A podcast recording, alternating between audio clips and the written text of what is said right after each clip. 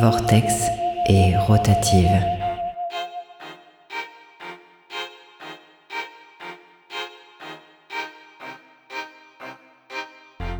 L'émission où on vous parle de nos livres de science-fiction préférés.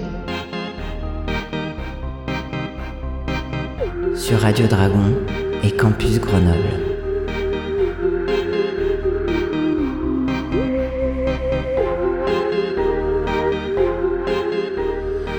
Bonjour. Bonjour.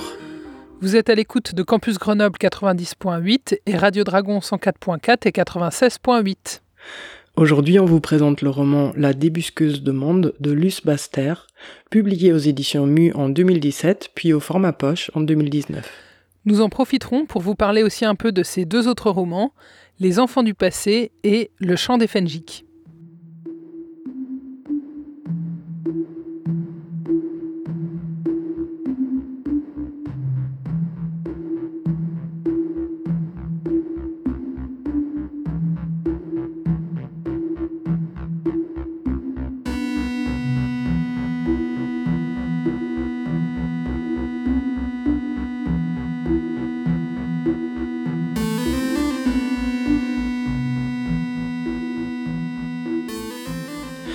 Luce Pasteur est née en 1957 en Provence et y grandit en partie au Québec. Elle y découvre la SF avec la série Star Trek qui, pour reprendre la formulation de l'autrice, avait la particularité d'envisager un futur positif à défaut d'être utopique. Elle commence à écrire des histoires imaginaires vers 2009, d'abord de la fanfiction, et en 2012, elle sort sa première nouvelle. Aujourd'hui, ses publications comptent trois romans et une quinzaine de nouvelles. Par ailleurs, elle raconte qu'elle a besoin de temps pour écrire, du fait d'être dyslexique et dysorthographique, et d'avoir eu pas mal de soucis avec ses yeux. Son nom de plume est un hommage à son grand-père Lucien, qu'elle décrit comme bon méditerranéen, qui ne cessait d'affirmer à la manière de Fernand Sardou que la terre était trop basse. À côté de l'écriture, Luce Baster s'engage dans différentes structures pour partager et promouvoir les littératures de l'imaginaire. Elle participe au collectif Co-Cyclique qui, sur des bases de réciprocité, d'échange et d'entraide entre amoureux de l'imaginaire, des autoristes et des lectrices, pratique la bêta-lecture pour améliorer les textes et les promouvoir auprès des éditoristes. Elle s'engage au sein de l'association Gondahar. En 2015, elle dirige même le troisième numéro de la revue du même nom, consacré à l'événement en ligne, les 24 heures de la nouvelle et elle fait partie des organisatrices des Aventuriales, un festival des arts et littérature de l'imaginaire en Auvergne. Elle a par ailleurs participé au projet Transmédia, Les Aventuriers Intérimaires, qui développe à partir d'un roman initial portant ce titre tout un univers dans différents médias, livres, vidéos, BD et jeux. Après plusieurs expériences frustrantes dans les milieux de l'édition et du livre, elle décide en 2023 de mettre l'écriture en pause.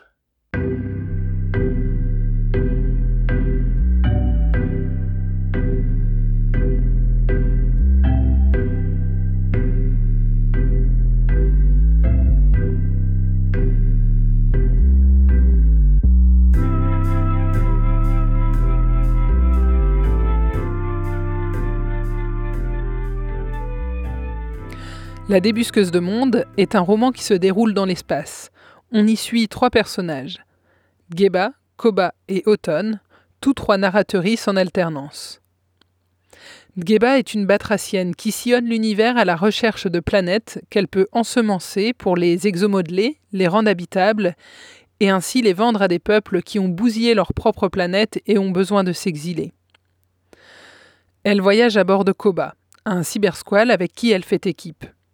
Les cybersquals sont de petits vaisseaux conçus à partir du corps des Fenjik qui ont été capturés, asservis et dotés d'une intelligence artificielle. Depuis la révolte des Fenjik et la libération des cybersquals, auxquels il a largement participé, Koba vit de manière libre et autonome. Il est capable de voyager dans l'hyperspace à une vitesse supraluminique, mais il est aussi équipé d'instruments de mesure qui lui permettent d'analyser les planètes qu'il recherche avec Dgeba. Ces deux protagonismes sont liés d'une grande amitié et de beaucoup de complicité et ont une relation pleine d'humour. Lors de l'exploration d'une planète morte et surpolluée, Dgeba et Koba rencontrent Auton, un humain qui est le seul survivant du crash d'un vaisseau où il était esclave. Yel le sauve, mais compte bien s'en débarrasser sur la prochaine planète où Yel feront escale pour continuer leur vie sans lui. Automne est né et a vécu toute sa vie comme esclave. Il est maintenant libre et son choix, c'est de rester avec Koba et Geba, par tous les moyens.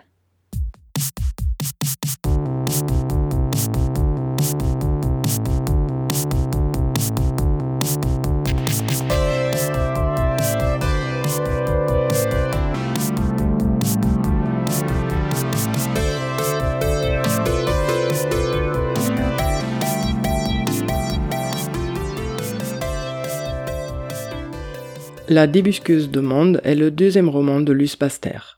C'est un roman assez accessible et divertissant. D'après l'autrice, il est aussi bien accessible pour des ados. Et c'est vrai, il se lit facilement, l'intrigue se développe à un rythme soutenu et on est rapidement pris par le suspense de l'histoire, qui reste toujours plutôt à la surface, on ne va pas trop dans les profondeurs, ce qui contribue à la légèreté de cette lecture. Le fil sur lequel avance le récit suit plusieurs enquêtes. Lors d'une mission d'exomodelage d'une planète, Dgeba trouve des indices qu'une autre espèce cherche à s'installer illégalement sur la planète afin d'en revendiquer la propriété. En même temps, les clients officiels de la capitaine ne respectent pas non plus toutes les règles du jeu et poursuivent peut-être des intérêts cachés.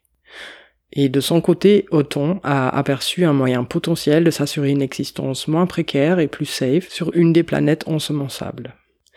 On suit alors ces personnages dans leur quête à comprendre les enjeux et machinations des différents parties impliquées, à identifier les stratégies, alliances et manipulations possibles pour atteindre leurs objectifs. Tout cela dans un bel univers de space opéra. Nous passons une journée en orbite autour de cette intéressante candidate afin de l'évaluer au plus juste. J'ai lancé une simulation. Le résultat s'avère très frustrant. À deux kits près, on faisait un doublon. Rien n'est perdu. Un aller-retour à Cisco en supraluminique est tout à fait envisageable et ne devrait pas bouleverser mon programme. Avant de quitter PK28, nous passons voir une lune de glace repérée par Koba à notre arrivée. Elle gravite autour d'une géante gazeuse à la robe impressionnante. Par acquis de conscience, j'envoie trois Sovia percer la calotte glaciaire. Les nouvelles données sont intéressantes. Une colonisation subaquatique n'est guère envisageable à moyen terme, mais un ensemençage, si. L'univers de la débusqueuse de monde est un univers de space opéra multi-espèces, assez classique en quelque sorte, mais comme à chaque chapitre la narration alterne entre les trois protagonistes, on a des points de vue de différentes espèces sur ce monde, et aussi sur les autres espèces. Et quelle surprise, les humains n'ont pas hyper bonne réputation. Non seulement ils ont bousillé leur planète d'origine, mais en plus ils sont connus pour leur attitude belliqueuse et égoïste. Tous les humains ne sont pas esclaves. Depuis qu'ils ont dû se résigner à quitter la Terre, feu notre planète d'origine, ils se sont disséminés un peu partout dans la galaxie. Les uns créant des colonies sur des mondes vierges, d'autres s'incrustant là où ils pouvaient, quelquefois par la force et souvent aux dépens des autochtones. Ainsi, ils ont eu au fait de se forger une solide réputation de sagouins interstellaires. Les humains ne sont pas les seules espèces à bousiller les planètes. La thématique revient à plusieurs reprises, notamment en lien avec le boulot de la capitaine Geba. Sa mission est l'exomodelage de nouvelles planètes, afin que celles-ci puissent être colonisées par des gens qui doivent quitter la leur. Et ce n'est pas rare que la raison pour ces exodes forcés, c'est la destruction des planètes par l'exploitation ou la guerre. Les résultats de leurs analyses s'affichent pour confirmer les conclusions de Koba. Ces cratères sont le résultat de bombardements successifs impliquant différents types d'armements. Nos charmants clients sortent manifestement d'une guerre intensive. Ils ne seront pas les premiers ni les derniers à avoir bousillé leur planète de cette manière et doivent déjà le savoir. À part ça, quelle est l'étendue des dégâts? Que reste-t-il? À la surface, pas grand-chose. Les paysages ravagés se succèdent, mais la vie résiste par poches plus ou moins importantes. Certains impacts se révèlent relativement récents. Ces gens seraient-ils encore en plein conflit? Si la destruction de leur planète n'est donc pas l'apanage des seuls humains, ceux-ci sont aussi peu appréciés par les autres espèces car jugés guère intelligents, par contre arrogants et apportant peu de compétences intéressantes à cet univers qui grouille d'espèces pourvues de capacités et de sens hyper spécialisés. Cela se comprend à la lecture des chapitres narrés par Koba ou Dgeba. Écoutez par exemple les réflexions de Dgeba lorsqu'elle rencontre un humain sur une planète abandonnée. L'homme se décide à reprendre le pas. Il était temps. Trois secondes de plus et je l'abandonnais à son sort. Il escalade les obstacles quand les contourner serait sans doute plus simple, sans cesser de me fixer. Craindrait-il que je disparaisse? Il se hâte, l'anxiété se peint sur son visage bouffi. Ses gestes courts et précipités sont d'une grâce empruntée. Ses pieds et ses mains sont nus jusqu'à mi-membre. Pour un représentant de cette espèce friande d'accessoires futiles, ses vêtements sont plutôt sobres et minimalistes. Hé oh me crie-t-il. Essoufflé, il ajoute en galactant. J'arrive, attendez-moi. Parce qu'il s'imagine que je fais quoi, piqué au milieu du paysage? Au moins, il parle un des langages les plus usités de communication interespèce.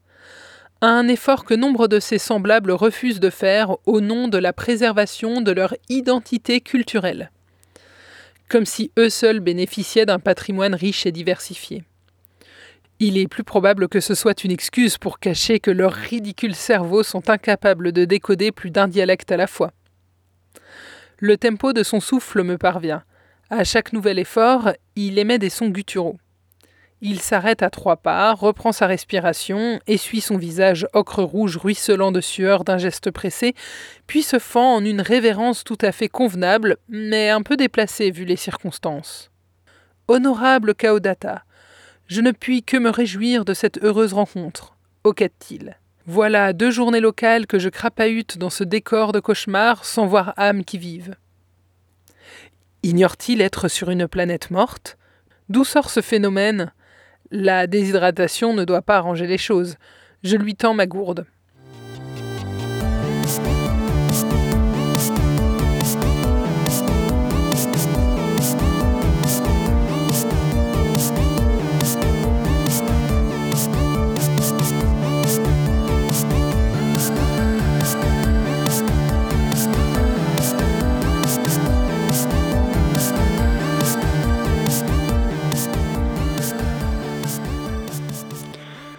Les différentes espèces du roman La débusqueuse de monde sont pas mal calquées sur la faune terrestre. La capitaine Geba est qualifiée de batracienne, de kodata ou encore de grenouille. Koba est un cybersqual, c'est-à-dire une intelligence artificielle greffée à un fenjik, sorte de requin de l'espace. Et tout au long du récit, on croise des félidés, des insectoïdes, des reptiliens, des humanoïdes et des hybrides de toutes sortes, et c'est un savoir commun que les infrastructures et accessoires doivent être adaptés aux capacités et besoins physiques et mentaux de ces différentes espèces. Cette boutique est réputée pour son sérieux. Elle se trouve au niveau 3 du secteur tropical. Mélange improbable de félidés et d'insectoïdes, l'hybride qui la tient ne fait que du sur-mesure. La sécurité et le confort de ses clients, ce sont ses priorités. Après avoir mesuré Automne sous toutes ses jointures, même les plus intimes, le vendeur lui fait passer un interrogatoire exomédical et vérifie que ses constantes biologiques correspondent bien aux critères de son espèce. Notre commande sera disponible à Dom, soit le tiers-temps d'une journée locale. Je peux vous faire livrer, me propose le félidé à poil vert. Ses mandibules pendent de chaque côté de son museau aplati. Les deux paires de crocs acérés qu'elle cache apparaissent lorsqu'il parle. Il serait plus raisonnable de repasser l'essayer avant, me conseille-t-il. J'acquiesce. Le fonctionnement d'un scaphandre est chose délicate et touche à l'intime. Automne va devoir le prendre en main et aura sans doute des questions. Mes connaissances en biologie humaine sont trop lacunaires pour me charger de cette tâche. Nous profitons du délai pour faire nos autres emplettes. Les vivres, bien sûr, mais aussi des boots et un change complet de vêtements. Les humains sont bien compliqués. Parfois, malheureusement, cette diversité multi-espèces nourrit pas mal des stéréotypes. Les insectes vivent de manière extrêmement hiérarchisée, les félins sont tous gracieux, les lézards sont paresseux. Et c'est vraiment un peu dommage, car ça renforce cette idée qu'on pourrait attribuer des traits de caractère généralisés à des groupes identifiés selon des particularités physiques, ce qui en vrai est quand même le fondement de tout imaginaire raciste. L'hybride pousse un soupir avant de continuer. La civilisation pongstène repose sur un strict partage des tâches. C'est génétique, chaque individu est prédéterminé, les ouvriers ne sont conçus que pour exécuter. Leur capacité résolutive se limite à répondre à des schématypes. C'est un fonctionnement courant des sociétés insectoïdes, mais en contrepartie, lorsqu'ils sont confrontés à de nouveaux challenges, leurs membres font généralement preuve d'une rare adaptabilité.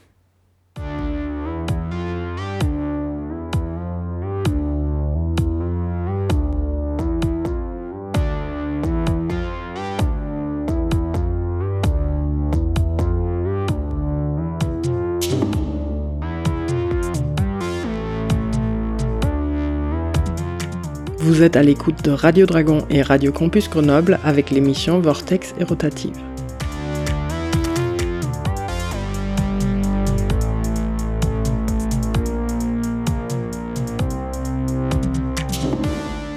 Aujourd'hui, on vous parle du roman La débusqueuse de monde de Luce Baster.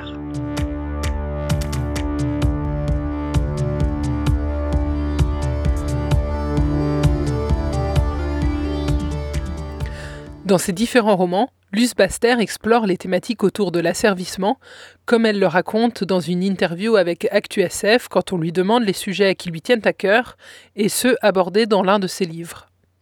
Comme souvent, l'asservissement, qu'il soit physique, psychologique ou sociétal. J'ai toujours plus ou moins un protagoniste qui se bat pour regagner sa liberté, son indépendance. Dans ces trois romans, elle met en scène des personnages qui ont été mis en esclavage ou qui ont vécu toute leur vie et qui se battent pour leur liberté, ou se retrouvent libres et doivent composer avec cela. Elle va donc développer la question de l'émancipation individuelle, celle de la lutte collective et du rapport de force, mais aussi la posture de l'allié, de personnages opposés à l'esclavage qui veulent soutenir des personnes asservies. Elle écrit sur différents types d'asservissement avec des modifications technologiques et physiques afin d'utiliser le corps des autres pour se déplacer ou pour rêver par leur intermédiaire, ou encore pour leur ôter toute volonté propre. Nos rêves n'étant pas accessibles à tous, les choses auraient pu en rester là. C'était sans compter avec les Chaleks et leur pragmatisme légendaire. Ces maniaques de l'amélioration cybernétique remédièrent très vite à cet inconvénient, mettant au point l'interface idoine le marché s'ouvrit à d'autres utilisateurs et les humains, de viande bon marché, devinrent pourvoyeurs de rêves. Dans le roman La débusqueuse de monde, les trois personnages principaux se trouvent dans ces dynamiques. Dgeba, en tant que personne libre anti-esclavagiste, Koba, en tant que personne asservie puis émancipée grâce à une lutte collective, et Autumn, qui arrive à s'échapper par un coup de chance et vit ses premiers moments en tant que personne libre. Koba évoque ce sentiment de liberté. Nager au milieu des roches et comètes excite les instincts sauvages que tente de brider la technologie dont m'ont bardé les Chaleks. Une période sombre de ma vie que je préfère éluder pour mieux jouir de l'instant présent. Même si je sais n'être qu'une imposture, une intelligence artificielle greffée à un animal lobotomisé, il est bon de se sentir vivant et libre. Les relations entre les personnages sont assez complexes. Par exemple, Autumn est vu par Geba et Koba comme un humain un peu bête et pas très débrouillard. Et dans ça, on voit transparaître un système de pensée qui infériorise les esclaves et essentialise leur position. Et par exemple, Geba parle comme ça de Autumn quand elle le rencontre. Ce type est vraiment bizarre, pas clair, ou alors complètement envré. Les maltraitances sans doute. Quoique, il n'a pas l'air d'avoir été maltraité. Mis à part quelques égratignures, il a même l'air en forme pour un rescapé. Sa bizarrerie est peut-être congénitale.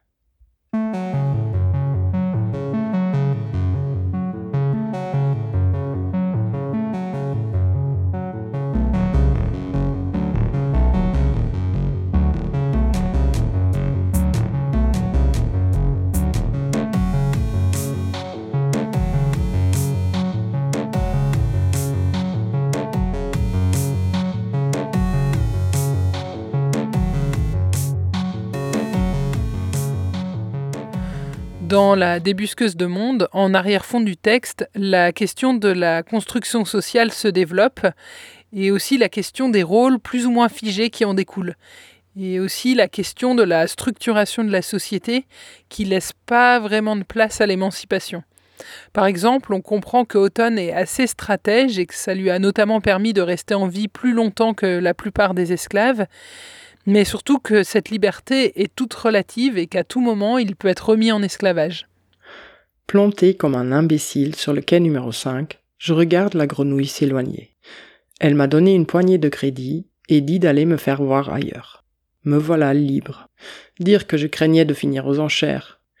Koba se carapate aussi. Il rejoint deux autres cybersquales et tous trois disparaissent derrière le ruban argenté du quai suivant. Un aéroglisseur remonte vers une zone de stockage. Il klaxonne et me tire de ma contemplation. Je m'écarte de son passage. Cisco ne m'est pas inconnu. Ma vie a plus d'une fois transité par ses couloirs, ses places marchandes. J'ai même vécu au cœur de ses souks. Ici, la liberté ne vaut pas cher, et quelques misérables crédits ne font guère de différence. Sinon, il y aurait belle lurette que je ne serais plus esclave. Coincé entre le point de vue de Dgeba et Koba et le côté bien secret de Houghton, on met un peu de temps, en tant que lectrice, à saisir les enjeux et les envies de Houghton et à comprendre toutes les stratégies qu'il met en place pour atteindre ses buts. De son côté, Dgeba veut que Houghton soit libre et en même temps, elle ne veut pas vivre avec lui et cherche un peu à s'en débarrasser. Elle est confrontée au même genre de dilemme que Jel Aldrin, l'un des personnages principaux du roman Les enfants du passé, qui lui achète un esclave, Oshi, en vue de le libérer. Jel Aldrin, c'est euh, l'un des pilotes qui a été génétiquement modifié pour devenir quasi immortel et conduire un immense vaisseau, un Arche, depuis la Terre vers une nouvelle planète viable. Les enfants du passé est presque un polar où s'entremêlent plusieurs intrigues. La découverte de clones morts et maltraités dont l'ADN correspond à ces fameux pilotes, la relation complexe entre Jael et Oshi, la difficulté de Jael à construire des relations d'amitié quand il sait que tous ses proches vont mourir avant lui, la difficulté pour Oshi de s'émanciper et de construire ses propres désirs, etc. L'histoire est assez complexe avec des rebondissements et plusieurs intrigues qui se croisent. Et au centre, un trio qui n'est pas sans rappeler la débusqueuse de monde avec un pilote, un ancien esclave et une conscience qui habite le vaisseau.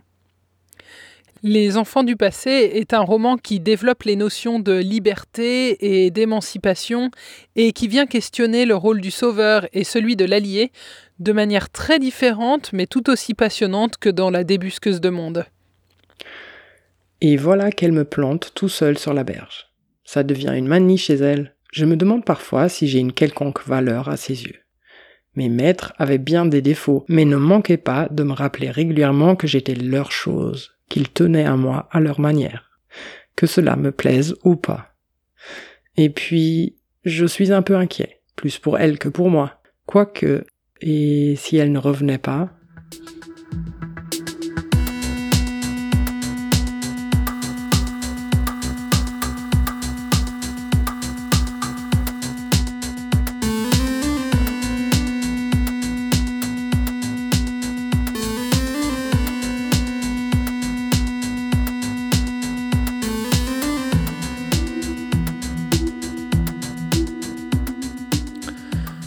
Dans le roman La débusqueuse de monde, Luce Baster évoque l'histoire des Fenjik. Et elle a ensuite écrit un second roman qui raconte l'histoire de la révolte des Fenjik, qui se passe bien des années avant. On appelle ça un préquel, un roman qui raconte ce qui s'est passé avant mais qui est écrit après. Ce livre s'appelle Le chant des Fenjik. C'est un très bon roman et nous avions à la base l'idée de vous le présenter, mais le lire en tout premier peut être un peu difficile parce que la débusqueuse de monde donne plein d'éléments de compréhension de l'univers qui facilitent grandement la compréhension du chant des Fenjik après. Dans ce roman-là, on suit d'abord l'histoire de personnages secondaires, puis on retrouve des cybersquales, des Fenjik qui ont été mis en esclavage et transformés en vaisseaux de transport, en étant privés d'une partie de leurs organes, dont leur cerveau, et dotés d'une intelligence artificielle.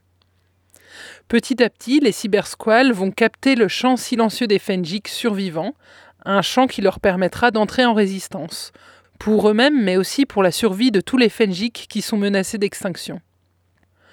Le Chant des Fenjik est un roman indépendant qui peut tout à fait être lu seul, mais La débusqueuse de monde est un très bon marchepied pour se familiariser avec l'univers. Arrivé au sommet du monticule, je marque une pause admirative. Le cybersqual. Sa ligne profilée ondule sur place au rythme de sa puissante et large caudale. Son ventre est plat, comme ceux des poissons de fond sous-marin. Sa robe, d'un violine sombre, est parsemé de taches plus claires mais cerclées de noir. Ses ailerons latéraux ne doivent pas mesurer beaucoup plus de deux hommes. De la gueule à la queue, il en fait bien quinze. Il est magnifique. Une certaine fierté se dégage d'elle. Un peu. Un goût amer remonte dans ma bouche. Comment rester indifférent au sort de cette malheureuse créature née de l'alliage incongru d'une technologie sophistiquée et de force animale? Je hais les chalecs. Un hublot de navigation à vue lui dessine d'improbables lunettes et le distingue de ses frères sauvages. Aux extrémités inférieures de cet ajout contre nature, je devine les petits yeux myopes de l'animal. Mes pieds ont dévalé le talus de gravats sans protester. Il est là, à portée de main.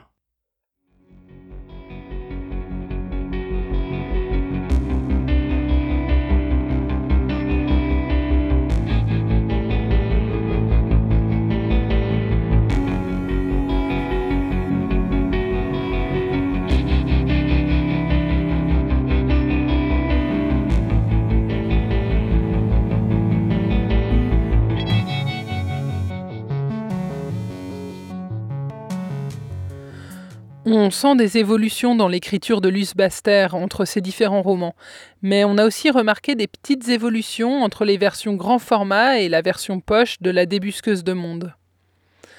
Dans le roman, il y a des personnages à genre qui sont décrits au féminin dans le grand format, mais dans le format poche, il y a l'utilisation du neutre comme yel, li ou unae. L'usage de vocabulaire épicène ou neutre est aussi très présent dans le chant des Fenjik. On ne sait pas si c'est l'autrice qui a fait évoluer son écriture ou si c'est un choix qu'elle a petit à petit réussi à imposer aux maisons d'édition. Ça correspond sûrement aussi à l'évolution de l'acceptation de l'usage dans l'édition et c'est agréable de lire des évolutions dans ce sens. En tout cas, sur son blog, Luce Baster relate les difficultés qu'elle rencontre avec les maisons d'édition et formule des critiques à propos du monde de l'édition en général continuer d'écrire ou pas? Telle a été la question.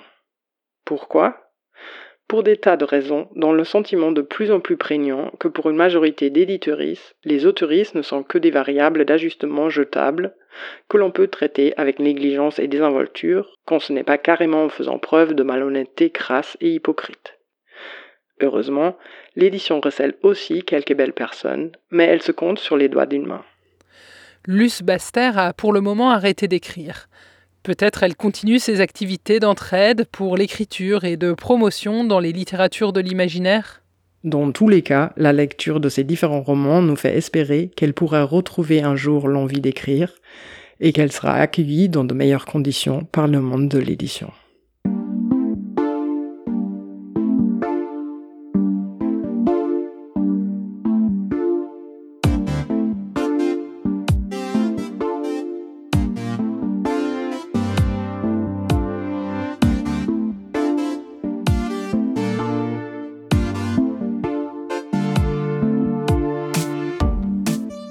C'était le 26e épisode de Vortex et Rotative. On vous a présenté les romans de Luce Baster et en particulier La débusqueuse de monde, paru aux éditions Mu en 2017 et dont la version poche fait 380 pages. L'émission est montée avec la musique de l'album Peach Park du groupe berlinois Never Again, composé de nos chers amis Renaud et Michael.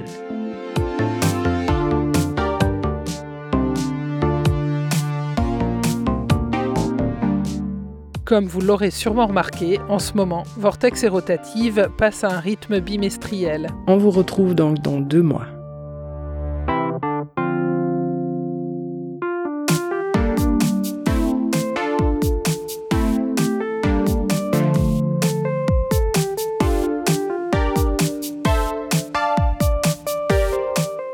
Au revoir. Au revoir et à la prochaine.